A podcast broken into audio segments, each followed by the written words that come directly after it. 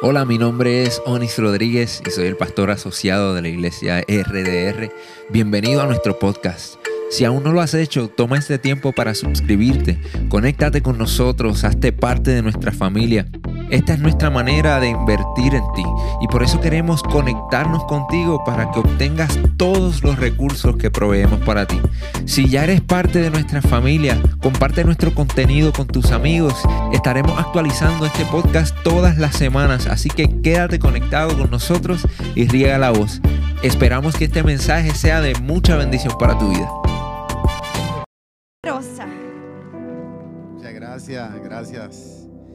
¡Wow! ¿Quién vive? Y a su nombre.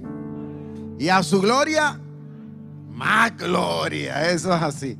Le invito a estar en pie conmigo. Saludos también para aquellos que están con nosotros a través de las redes sociales. ¡Wow! Somos una gran familia. Los que estamos aquí, los que están conectados a través de las redes, porque tenemos una misma fe un mismo bautismo, una misma esperanza y sobre todo un mismo Salvador. Amén. Levanta tus manos al cielo y dale gracias. Dale gracias, dale gracias. Gracias por la vida. Gracias por lo mucho que te ama. Gracias por tu salvación. Incluso dale gracias hasta por los problemas. Porque todo obra para bien.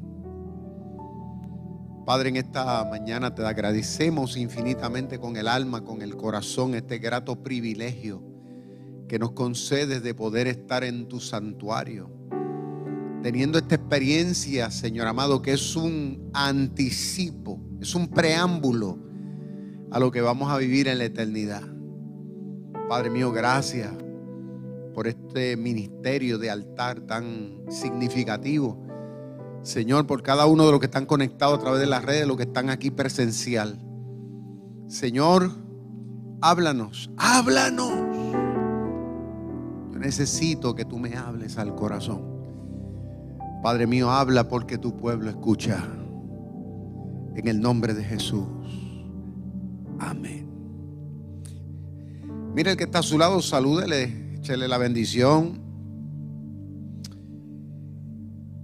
En esta preciosa y hermosa mañana vamos a estar compartiendo un tema que diríamos lo comenzamos el miércoles pasado y he sentido en mi corazón darle como que seguimiento porque no terminamos este, enteramente el tema el miércoles, estuvo sumamente interesante. Hoy pues debido a que el próximo miércoles, si Dios lo permite, vamos a comenzar con los life groups, que es interesante y es importante que todos lo sepan. Escúchenme bien los que están aquí, los que me ven, para que no se pierdan, no se queden en su casa. El miércoles yo espero verlos a todos aquí, porque es importante, de manera que podamos crecer más en el conocimiento de nuestra fe. Amén. Así que, dado a que no lo terminé, pues he sentido en mi corazón hoy Dale continuidad, pero a modo de una predicación. ¿Ok? Es una diferencia entre un estudio y una predicación. Muy, muy leve, pero, pero la hay. Voy a estar leyendo un pasaje de la Biblia que si desean ¿verdad? buscarlo conmigo, no sé si estará ahí en la pantalla, que está en Eclesiastés capítulo 1, versículo 1 en adelante. Eclesiastés capítulo 1. Dice así, afinen los sentidos, escuchen. Palabras del predicador, hijo de David, rey en Jerusalén. Vanidad de vanidades, dijo el predicador. Vanidad de vanidades. Todo, o dijo algunas cosas. Todo, dijo Salomón, es vanidad. Hmm. Ahora una pregunta interesante aquí. A mí me gustan las preguntas porque nos ayudan a, a pensar. ¿Qué provecho tiene el hombre de todo su trabajo con que se afana debajo del sol? ¿Qué provecho dice él? Generación va y generación viene, mas la tierra permanece, siempre permanece. Sale el sol y se pone el sol, se apresura a volver al lugar de donde se levanta, el viento tira hacia el sur y rodea al norte, va girando de continuo y a su giro vuelve el viento de nuevo.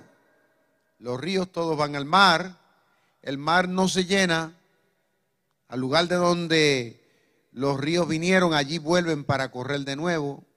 Todas las cosas son fatigosas, más de lo que el hombre puede expresar. ¿Cuántos dicen amén a eso? Él está diciendo una verdad. Nunca se sacia el ojo de ver, ni el oído de oír. Otra pregunta. ¿Qué es lo que fue? Lo mismo que será. ¿Qué es lo que ha sido hecho? Lo mismo que se hará. Y nada hay nuevo debajo del sol. ¿Hay algo de que se puede decir, he aquí, esto es nuevo? Otra pregunta.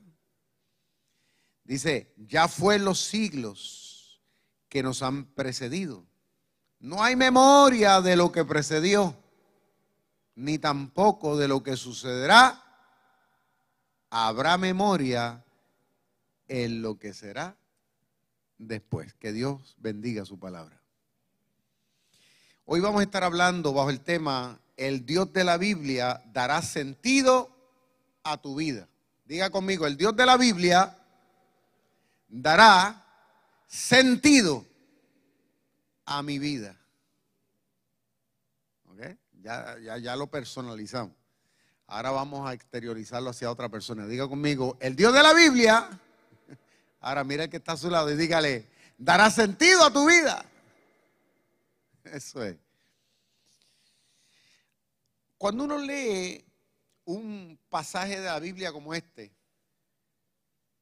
no sé si a usted le pasó mientras lo leíamos, pero cuando uno escucha estas palabras, lo primero que viene a la mente de uno es que este es uno de los pasajes bíblicos, podríamos decir, más desalentadores de toda la Biblia. Así pareciera, ¿verdad? Como que nos quita la motivación. Eso de que dice Salomón, el predicador un día se paró, ¿no? A predicar y dijo, vanidad de vanidad, de todo es vanidad. Eso como que, como que deprimente.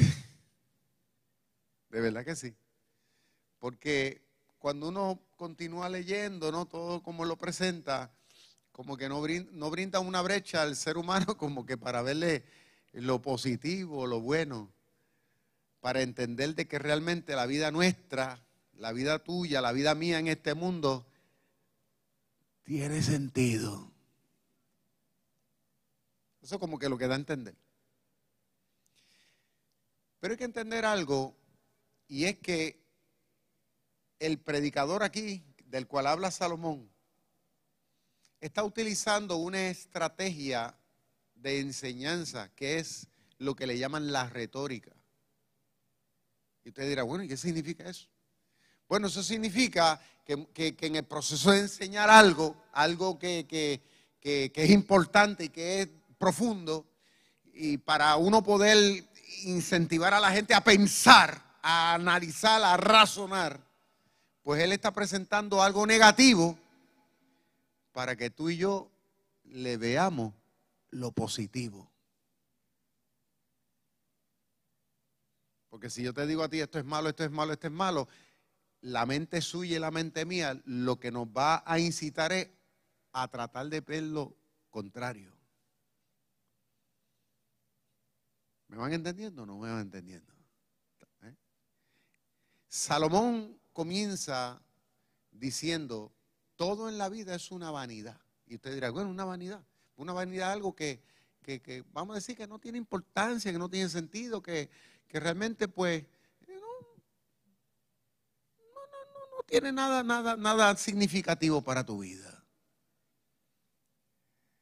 Pero cuando usted comienza a analizar profundamente esa palabra, usted dice, pero espérate, espérate, espérate, espérate. No, no creo que eso sea tan extremo. Es, lo que la mente de uno nos lleva a racionalizar. Espérate, yo creo que, que tiene que haber otra brecha, tiene que haber otra forma, ¿no?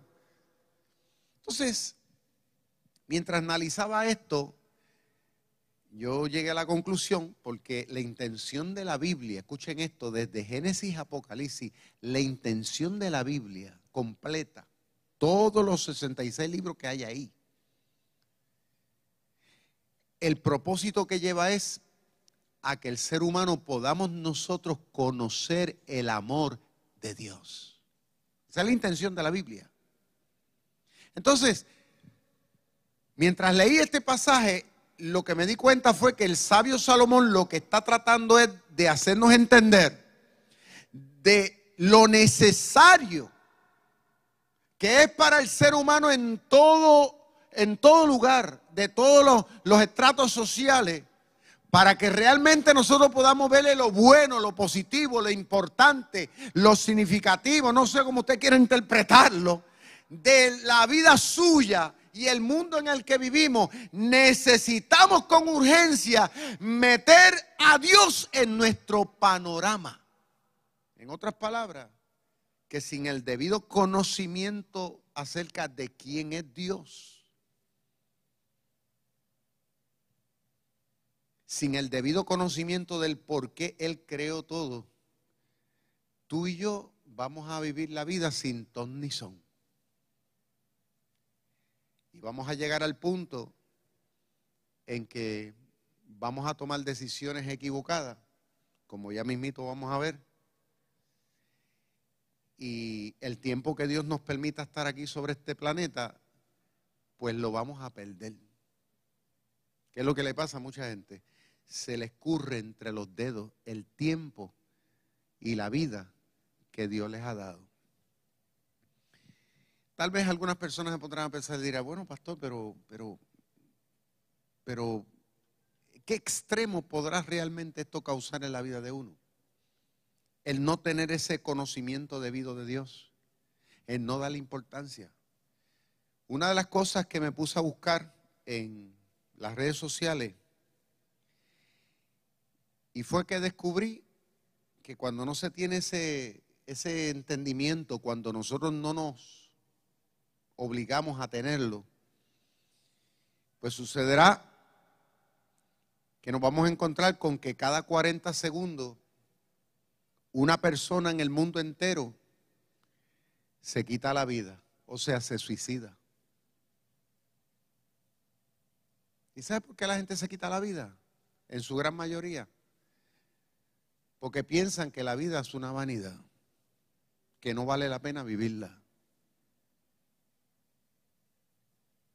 Porque si la gente pensara que vale la pena, no se matan. No se, no se toman las pastillas, no se tiran por un bajanco. No se tiran ahí, en una cama. Cuando uno no tiene el conocimiento correcto del Dios que presenta la, la Santa Biblia, nosotros cometemos extremos y disparates como eso. Y fíjate que aquí dice, cada 40 segundos, o sea, ¿cuántos minutos nos llevamos nosotros aquí?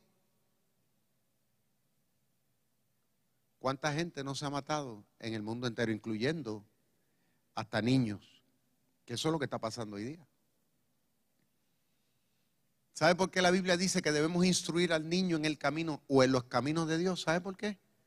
para que cuando llegue viejo no se aparte, o sea, tenga la capacidad, el conocimiento. ¿Por qué? Porque el conocimiento de Dios, escuche bien, es poder.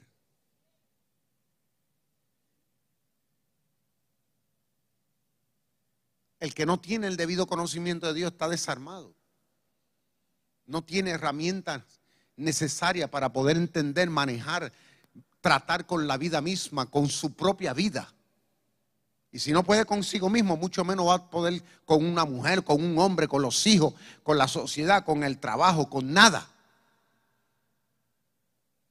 Conocer a Dios te, te, te da una autoridad para que tú te puedas parar firme en la vida, para que tú puedas ver más allá.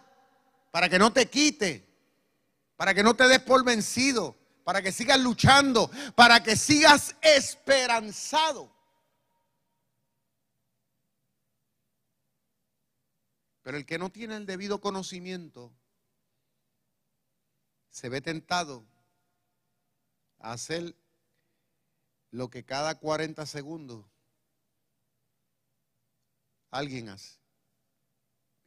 Segundo, otra de las cosas que vemos en nuestra sociedad producto de ese pensamiento vano es la depresión. Dice que la depresión se ha convertido en el trastorno mental más frecuente y se calcula que afecta a más de 300 millones de personas en el mundo. ¿Tú sabes lo que es eso? 3 millones de seres humanos. Que hoy día, eso, eso sin contar los que no están contabilizados, o sea, los que, los que no han ido a psiquiatras, psicólogos, los que no han ido a, un, a un hospital, porque estas estadísticas se sacan de ahí. Pero eso sin contar la cantidad de gente que están en su casa lidiando con su problema de depresión, que no se lo cuentan a nadie y que, y que, y que bregan con eso solo.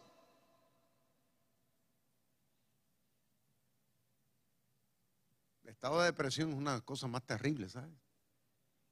Aquellos que han pasado por ahí saben lo que estoy hablando. La depresión te quita el ánimo de vivir. No te huelen ni las azucenas, como dicen por ahí.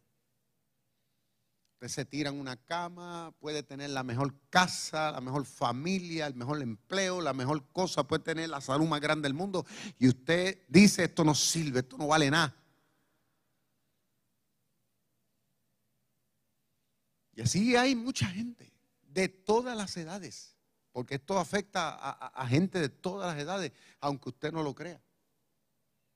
Uno pensaría que esto es solamente gente adulta. Hay niños incluso hasta en depresión. Si usted no, no quiere luchar.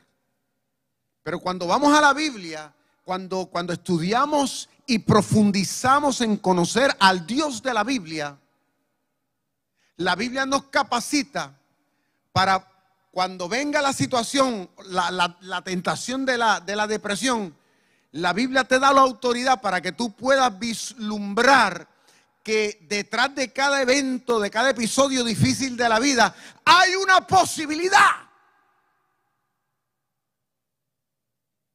Porque nos muestra un Dios que es dueño y señor de lo imposible.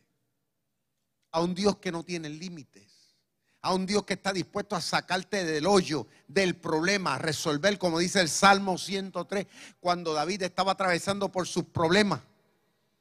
Él sabía de que sabía de que aunque estuviera pasando por, por, el Niágara en bicicleta, como decimos nosotros, aunque estuviera pasando por el valle de la sombra y de la muerte, como dice el Salmo 23, él decía, aún así tú estarás conmigo. Y cuando un ser humano, a pesar de los problemas más grandes, tiene esa convicción, óyeme, de que Dios ha prometido estar conmigo, que no lo merezco, eso te empodera para ir por encima de cualquier problema como, como puede ser la depresión.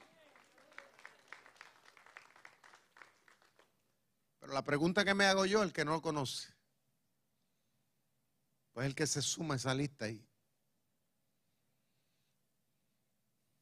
300 millones de, seres humanos. ¿Y qué decir de la ansiedad? Que esa es la hermana de, de la depresión. Podríamos decir, son las dos alas de un mismo pájaro, cras. Dice aquí que la ansiedad es un trastorno psiquiátrico, dice, más dañino en el mundo en lo que viven más de 264 millones de seres humanos. Y nuevamente le digo, estos de los que se tenga constancia por el hospital, por, las distintas agencias, y no estamos hablando de los que no se tiene constancia aquí, que estoy seguro que el número se duplica. Ahora, yo no sé cuál de las dos sería más mala o la depresión o la ansiedad. Porque déjeme decir una cosa. Yo me he visto tentado a caer en la ansiedad.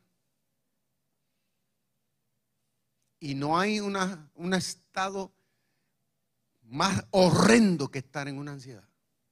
Porque eso te, te lo que te dan deseo de tirarte por una ventana, de coger el cajo y tirarte por un, por un puente, es más, tirarte por, por un risco para abajo. Y tú estás viviendo aparente y alegadamente una vida normal. Y tu familia te ve que te levantas todos los días y la gente te ve que vas a trabajar y le das una sonrisa y la gente te ve por fuera y dice, wow, tremendo, pero lo que no sabes es que por dentro hay una batalla terrible por situaciones que, que te sientes incapaz de poder manejar, situaciones que tú quisieras arrancar de tu existencia, pero no puedes.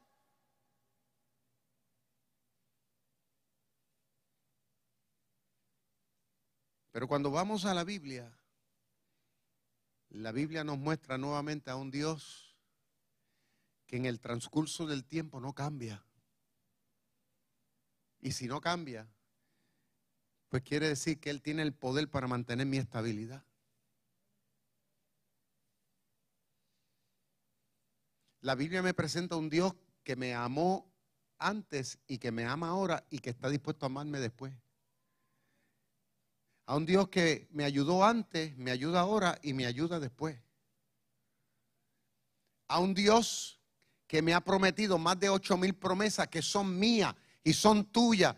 Y que, y que cuando Él las prometió es porque Él está dispuesto a cumplirlas. A un Dios que aunque no lo veo, pero Él dijo, yo estaré contigo todos los días hasta el fin del mundo. A un Dios que ha dicho, aleluya, yo pelearé tu batalla, siéntate tranquilo, que yo abriré puertas aún en medio cuando tú no veas ninguna puerta. Pero el que no tiene ese conocimiento se suma a esa lista. 264 millones de personas. Para ellos la vida es una vanidad no sirve, no funciona, es un disparate. Y estoy seguro que muchos de los que tal vez me están escuchando, tal vez han pensado y tal vez ahora mismo están pensando eso. La vida es un disparate. Eso sin contar las 40 millones de personas que viven en Estados Unidos sumidos en pobreza. Usted dirá, bueno, ¿qué tiene que ver la pobreza con este tema? En Estados Unidos dice que hay 40 millones de personas viviendo bajo la escala de lo que se necesita para poder vivir bien. Y eso se considera pobreza. No miseria, pobreza.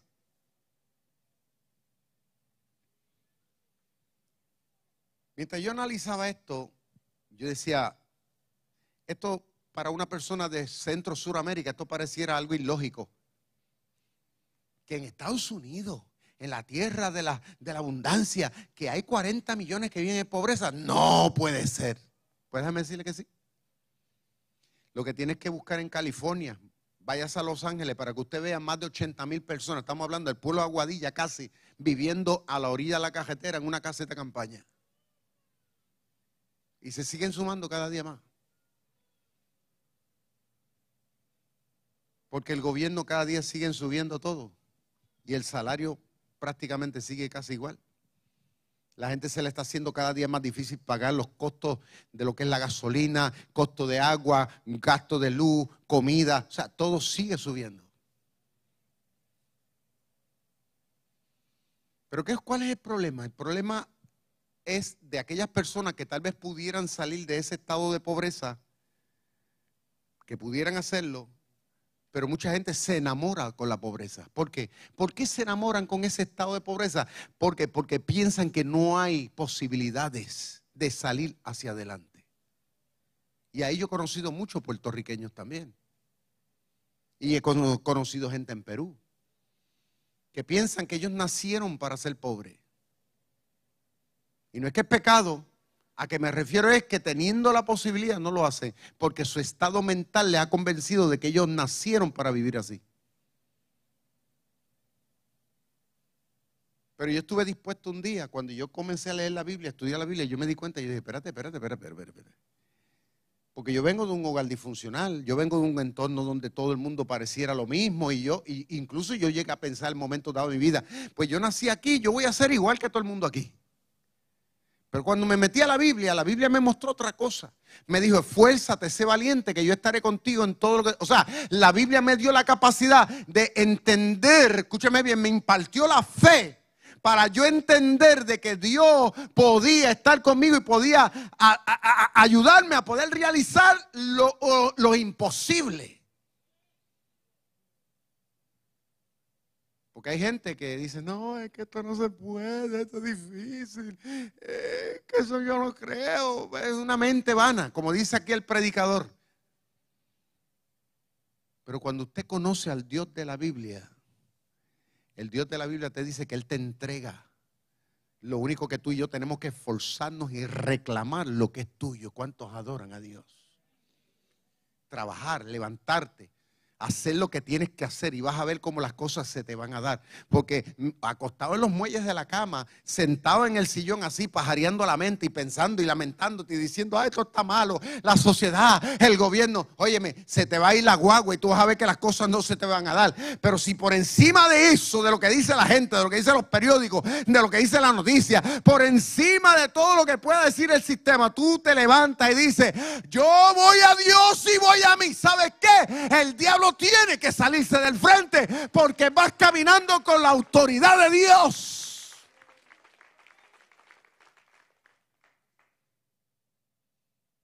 ¿Eh? Hay gente que a veces me preguntan, pastor, ¿y cómo? ¿Y cómo usted? ¿Y cómo usted la iglesia lo hacen? Bueno, trabajando, esforzándonos, no quitándonos. Mientras otros se quitan a mitad de camino y yo digo, no, yo voy para adelante. Porque la Biblia dice que si Dios conmigo, ¿quién en contra? Alaba lo que Él vive. ¿Cuánto, cuánto le creen a Dios? Alaba, alaba a Dios ahí, alaba a Dios. Dios te está hablando. Mire, dice que hay más de 553 mil personas que viven sin hogar según el último censo del departamento. O sea, gente que viven homeless en la nación americana. Solamente, eso sin contar en el mundo entero. Yo estuve diciendo en el primer servicio, porque prediqué lo mismo, en el primer servicio estuve predicando este mensaje, y cuando yo comencé a hablar de esto, yo le dije, mire, yo he conocido gente profesionales, he conocido doctores, abogados, ingenieros, he conocido gente comerciante, gente que han hecho cosas significativas en la sociedad y hoy día yo me los he encontrado homeless. Nunca me olvido, hace unos años atrás, cuando fuimos a administrar la gente aquí en la Guadilla, una persona me dijo, pastor, ¿usted ve ese que está ahí? Ese tipo era un abogado prominente. Y yo, no, yo dije, ¿cómo va a ser? Porque yo lo vi tan salapastroso así, perdonen que se lo diga. Lo vi tan así, tan tirado, tan tirado, tan desalineado, tan mal oriente, que jamás iba yo a pensar que esa persona era un, abogado prominente. Y por otro lado me encontré a, una persona allí entre ellos que había sido una persona distinguida en los medios de comunicación, que había sido periodista famoso aquí en, en, todo el área este hace muchos años atrás. Allí estaba, entre los homeless. Y usted dirá, ¿por qué la gente llega a eso? Es la pregunta que uno se tiene que hacer. ¿Sabe por qué llegan a eso en su gran mayoría? Por lo mismo que estamos hablando aquí. Porque el conocimiento que tienen acerca de Dios es a veces cero o, nulo, abstracto. Cuando yo dije esto en, la mañana, o, sea, hace una hora atrás, cuando estaba allá atrás parado, vino un hermano de confianza y me dijo, pastor, eso que usted dijo es una realidad porque el primer médico en Puerto Rico que hizo la operación del hígado, aquí en Puerto Rico, hoy día es un deambulante. Yo le dije, ¿cómo va a ser? Me dijo, sí. Porque cuando murió su mamá, él no pudo superar la muerte y se convirtió en un homeless. Yo sé que hay momentos en la vida que dan duro. Son duros que se llama un hijo, hermano. Yo a veces me pongo a pensar, ¿no? Un nieto. con el cual uno traza tantos planes y sueños. Y dice, pues imagínate, que yo, que yo me haría si se me muere esa criatura? Piensa uno, ¿no? Yo creo que el día que muera, yo creo que yo también moriré. Es lo que piensa uno. Pero de la única manera que uno puede superar eso y mucho más, volvemos otra vez, es acercándonos a conocer al Dios de la Biblia. Por eso que el sabio Salomón dice, es una vanidad la vida, es una vanidad la vida. Claro, será una vanidad, no servirá de nada a menos que no metemos a Dios ahí. Porque el conocimiento de Dios te empodera para tener ojo de águila y poder ver más allá de que por encima de Dios puede hacer. Como pasó con Job, en un día perdió todos sus hijos, perdió todo su dinero, perdió todo en un día. Y la mujer le dijo, maldice a Dios y muérete, le dijo. Él tragó hondo y le dijo, hablas como una mujer fatua, una mujer que no tema a Dios, le dijo. Él le dijo, si Dios dio, si Dios me dio, si Dios me dio tanto, me dio mujer, me dio hijo, me dio todo, y ahora no lo tengo, dijo él. Aún así yo sigo alabando a Dios, dijo. Sea el nombre de Dios bendecido, dijo. ¿Eh? ¿Quién hace eso? Eso lo hace alguien que conoce a Dios. Y sabe lo que pasó, ¿verdad? Dice que al pasar el tiempo, Dios le devolvió al doble lo que había tenido en el principio. Eso Dios te está hablando a tú. Tú que piensas que no hay posibilidad, que no hay nada, que todo se acabó. Dios te dice que sí la hay.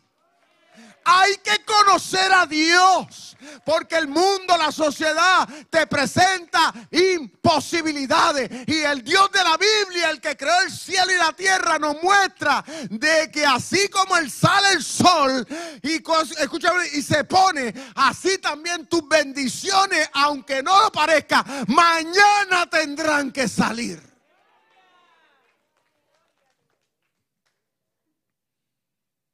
Dice aquí que en el año 2017 se calculó que 271 millones de personas cayeron en el consumo de algún tipo de estupefaciente, o sea, drogas y cosas.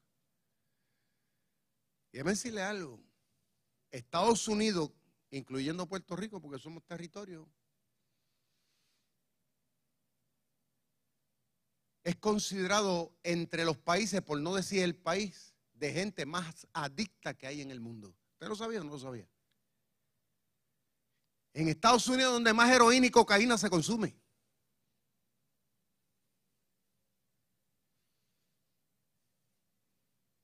Los mismos narcotraficantes.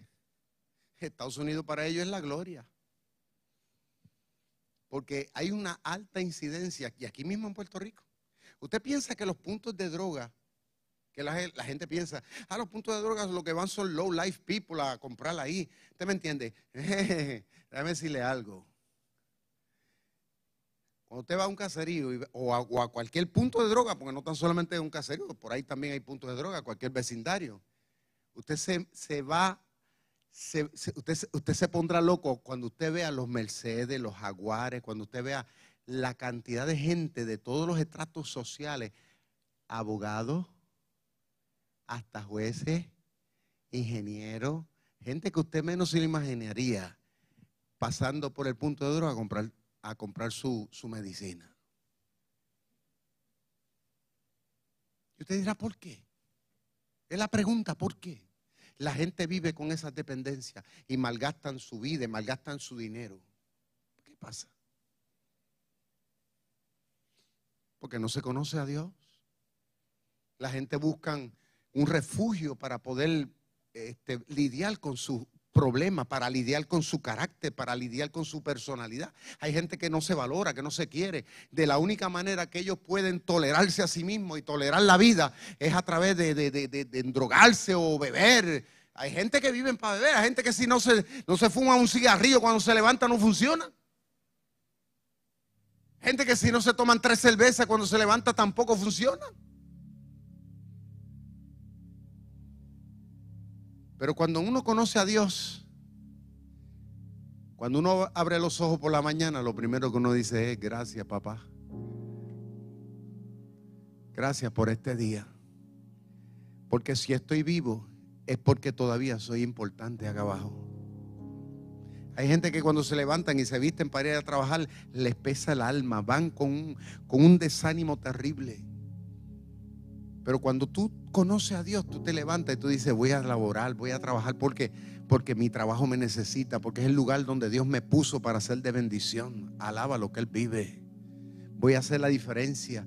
En el día de hoy, Señor, con toda persona con que yo me pueda encontrar, ya sea en el trabajo, en el supermercado, donde quiera, yo quiero ser un instrumento de tu paz. Porque conocemos de que conocemos, de que el Dios de la Biblia nos ha enseñado de que cuando estamos en este mundo es para ser de bendición. Pero hay gente que se levanta con un mal humor, se levantan con, con una cosa encima, con un mosquero en la cabeza terrible.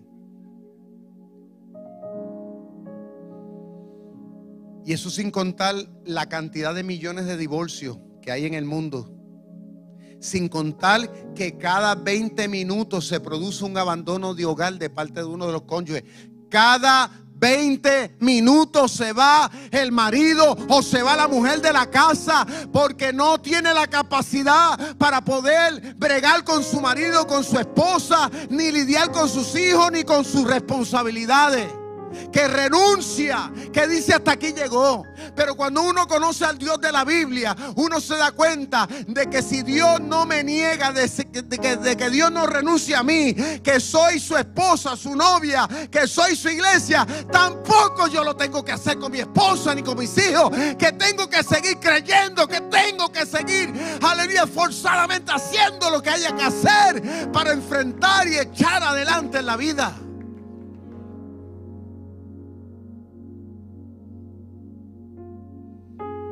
¿Y qué decir de los asesinatos?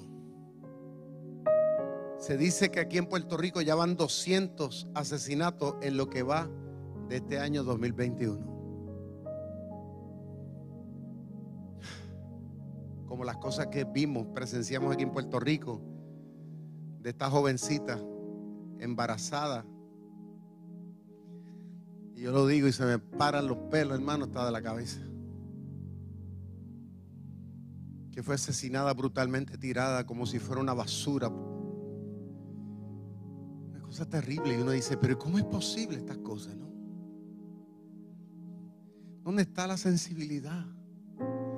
eso no se le hace ni a un perro, hermano.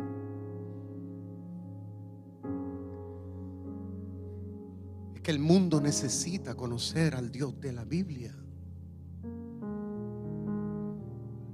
El servicio a veces de menos importancia son los estudios de la Biblia, las iglesias.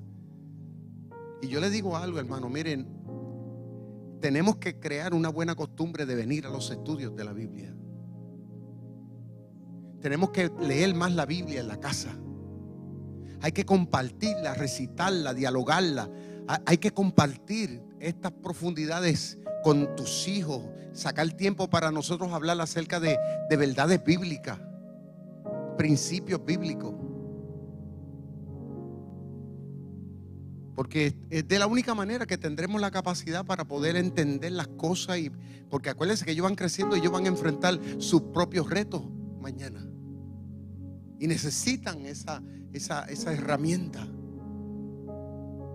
Porque no se sabe si tendrá una esposa buena o un marido bueno o tendrá un esposo maltratante. Uno no sabe si los hijos saldrán torcidos. ¿Cómo es que será? Pues necesita tener la capacidad de Dios para lidiar con su propia realidad y no ser parte de estas estadísticas que estamos hablando aquí.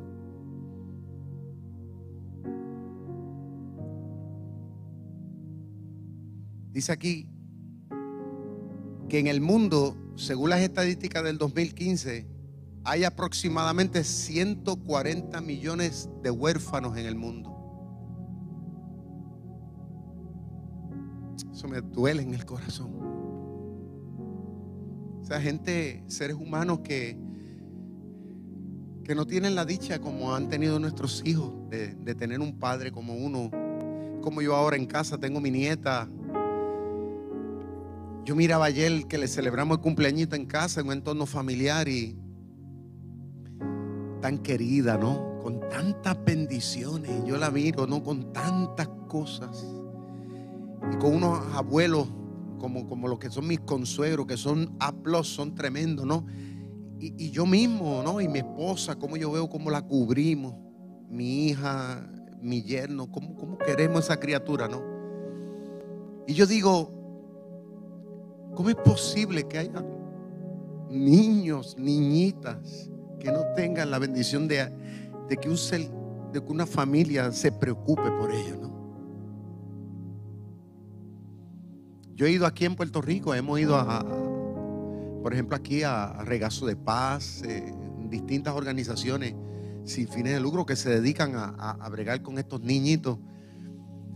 Y nosotros le hemos llevado por los años, le llevamos obsequios y cositas. Hermano, eso les rompe el corazón a uno cuando uno vaya. Entonces ellos, ellos le tienen dicho a uno que cuando uno vaya, uno no puede coger los nenes ni encariñarse mucho con ellos. Pero imagínense, cuando tú ves ese niñito que viene donde ti, esa niña que viene donde uno, buscando el calor de un padre, hermano. Y yo me pregunto, ¿cuán enfermo está nuestra sociedad de negar un padre, una madre, negarle el cariño, el amor? La gente dice, esto está malo, sí, está malo. Eso ni duda. Pero ¿sabe por qué está malo? Porque nosotros no nos hemos sanado el corazón en la presencia de Dios. El único que sana, que te compone, que te, que te hace nuevo, una nueva criatura es el Señor. Para yo poder tener la capacidad de bendecir a otro ser humano. En estos días me dijo, mi hija me dijo, ay papi, yo no sé si celebrarle cumpleañito a la nena. Por esto del COVID, ¿no? Y como ellos están remodelando su casita que, que están por ya por, vivir. Me dijo, papi, yo no. Y yo le dije, ¿cómo? ¿Qué qué? Yo le dije, no, no, esa nena se le va a celebrar su cumpleaños y lo que haya que, yo lo pago. Olvídese. Así fue. Yo le dije a mi esposo, olvídate, lo que haya que comprar, compren ahí lo que sea. Eh, porque porque yo tengo 56 años y la nena no cumple dos años todos los días. Alaba lo que él vive. Eso es que se tiene que dar. ¿Ve? Aunque yo me quede sin comer. Yo me, anoche cuando yo la veía, que le cantaba unos cumpleaños, ¿no? Y ella tan como chiquita, ella no alcanzaba, soplaba la vela, trataba de soplar la vela. y ese momento yo lo tengo retratado aquí. Porque son esos momentos para los cuales uno, uno trabaja. Esos son los momentos. Y yo te pregunto, tú tienes tu familia, tú tienes tus seres queridos, tú tienes tu vida. ¿Por qué muchas veces nosotros pensamos que la vida nos sirve? Porque a veces no le damos importancia a lo, que tenemos. Hay gente que no, no se da valor a sí mismo. Ay, que yo soy tan feo. Ay, que yo soy así. Ay, que yo soy asado. Mire, no te compare con nadie. Tú eres único, eres exclusivo. Mire la naturaleza. Hay árboles que son de fruto. Pero hay otros que lo que dan es buena madera. Con los cuales se hacen hermosos barcos. Con los cuales se hacen hermosos muebles finos. La caoba no da fruto, pero es uno de los mejores árboles que hay. Cada uno de nosotros ocupa un lugar importante en este planeta Tierra. Y no es en vano el hecho de que tú hayas nacido y estés aquí. Si yo tuviera esa mentalidad, yo tendría razones para no haber sido lo que soy. Pero me siento orgulloso de ser lo que soy. Hace unos años atrás, una niñita aquí del cuido, cuando estaban celebrando el día del profesional, o sea, la semana del profesional, invitaron a los papás. Algunos papás son policías, venían con su sombrerito, ¿no? Otros venían con, con bomberos, venían con su atuendo de bombero. El otro médico venía con su tetoscopio. Y venían cada día, ¿no? Y se presentaban a los nenes y le hablaban. Y los nenes, usted sabe, con los nenes se, alumbran, ¿no? todos los nenes, usted le pregunta, todos quieren ser policía porque le llama la atención el uniforme, ¿no? Pero me tocó a mí uno de los días hablarle a los nenes y cuando me presentaron, un nene de tres añitos se me acerca y se me paró así. Me miraba y me decía, pastor, ¿y usted trabaja? Es la curiosidad del niño, ¿no? Pero yo entendí lo que él me está queriendo decir porque él no me ve con el atuendo, ni de médico, ni de bombero, ¿no? Yo le digo, sí, papito, yo trabajo. ¿Y en qué? Me dice. Yo le digo, bueno, yo, el trabajo mío es uno de los más importantes en la vida. Y él me miró así. Yo le digo, ¿sabe por qué? Porque yo soy la boca de Dios al mundo. ¿Sabe qué? Para, su, para mi sorpresa, el nene me miró, analizó y dijo, ah, o sea, lo entendió.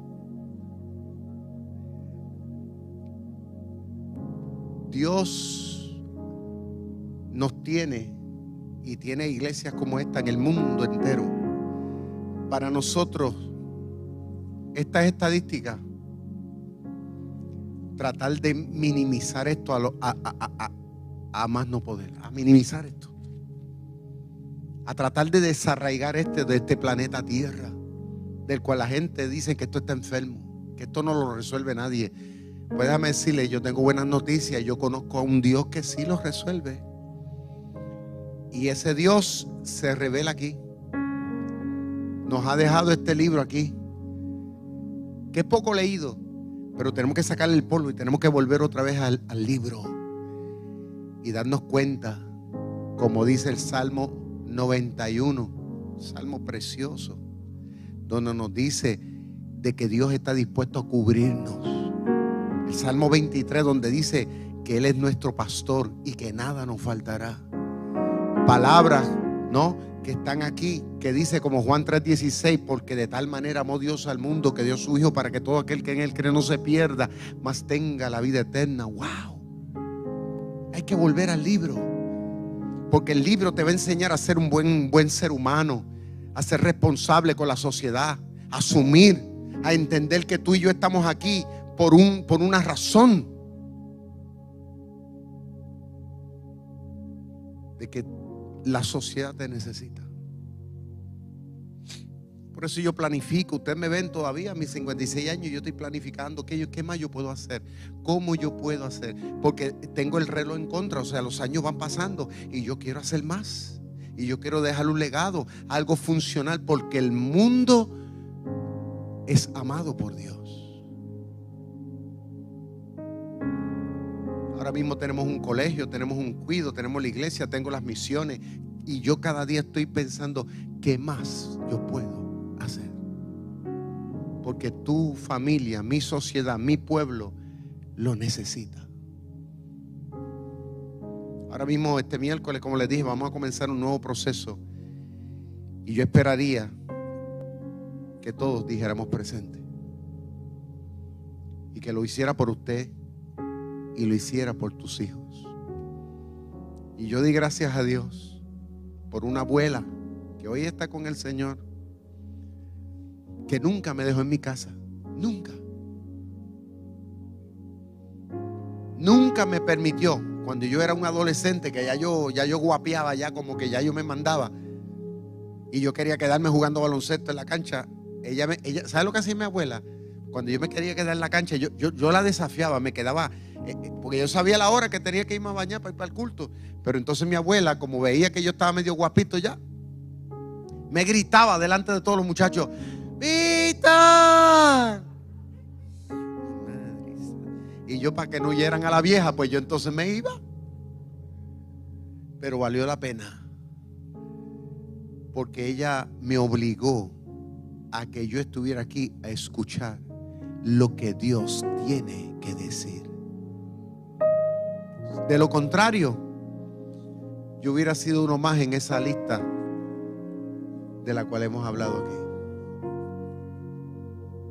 si soy lo que soy, es por una causa. Es porque he metido a Dios en el panorama de mi vida. Y para mí la vida no es vana, es importante. Y eso es lo que Dios te dice a ti hoy. No te des por vencido. Todavía hay esperanza. Póngase de pie conmigo y oremos. Levanta tus manos si puede. Levantar las manos una de las acciones más bonitas que podemos hacer en la presencia de Dios. Porque es una señal de, rendición, es una señal a Dios de que te necesito, de que dependo de ti. Levanta tan siquiera una al cielo y dile, Señor, te necesito, quiero conocerte más, quiero ser más responsable, quiero acercarme más a tu corazón, quiero que me capacites para poder ver las cosas como, como tú quieres que las vea.